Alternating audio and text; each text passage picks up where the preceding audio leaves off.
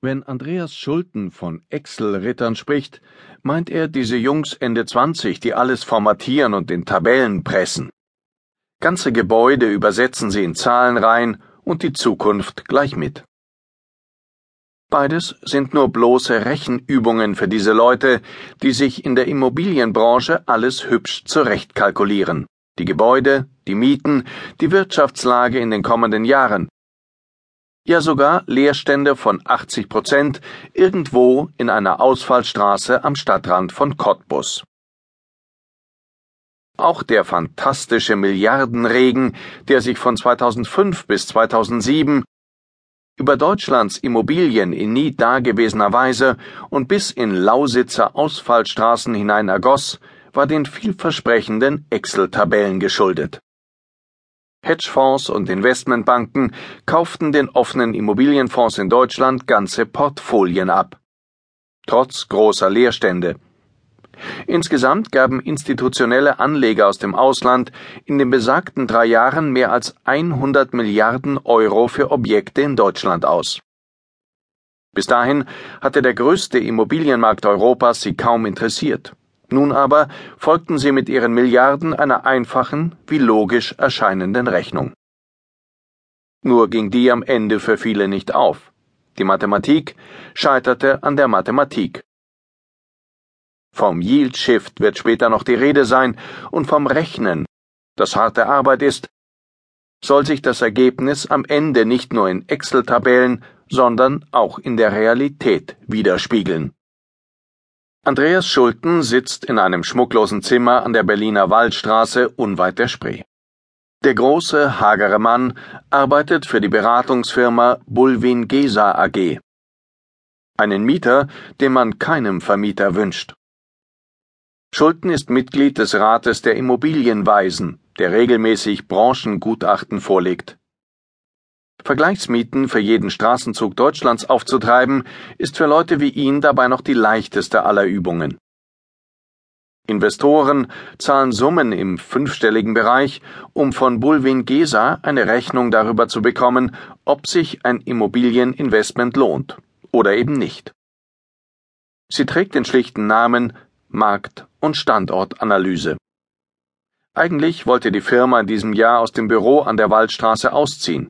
Der Vermieter fragte dann aber nach, was er wohl tun müsse, damit sie bleibe. Es gibt nun einen neuen Teppichboden, eine geänderte Raumaufteilung, und der Überweisungsauftrag für die Miete fällt etwas niedriger aus. Alles in allem sind dem Eigentümer damit auf fünf Jahre gerechnet fast 20 Prozent der Einnahmen weggebrochen, konstatiert Schulten nüchtern. Die Alternative wäre ein Leerstand für wohl mehrere Monate gewesen. Nach Teppichboden und anderer Raumaufteilung hätte der neue Mieter sicher auch noch gefragt. Die eigentlichen Geschäfte macht Schulden für andere. Im vergangenen Jahr beriet er das Asset Management des Sony Towers, das im Auftrag der Eigentümer, der US-Bank Morgan Stanley, das Prestigeobjekt am Potsdamer Platz für 572 Millionen Euro an den südkoreanischen Pensionsfonds National Pension Service weiterverkaufte.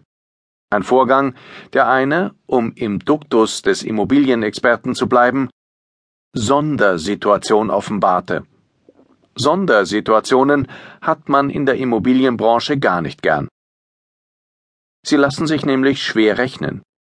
Wie etwa den sogenannten Overrent eine ortsunüblich hohe Miete, die in diesem Fall die Deutsche Bahn bezahlt. Jeder Quadratmeter ihres Hauptquartiers im Bahntower ist dem Unternehmen in Staatsbesitz seit mehr als zehn Jahren 35 Euro wert. Die Spitzenmieten, mit denen in Berlin gemeinhin kalkuliert wird, liegen durchschnittlich bei knapp mehr als 20 Euro pro Quadratmeter. Die Bahn legte für Morgan Stanley also einiges drauf, und nun kann man spekulieren, warum sie das wohl tat. Die einmalige Aussicht auf den Reichstag und das Brandenburger Tor ist zweifelsohne ergreifend. Vielleicht war es auch nicht unerheblich, dass die Bahn mit Hilfe der Bank ihren Börsengang in den USA vollziehen sollte. Schulden sind die Gründe letztlich egal. Wichtig ist allein, dass es sich um eine Sondersituation handelt.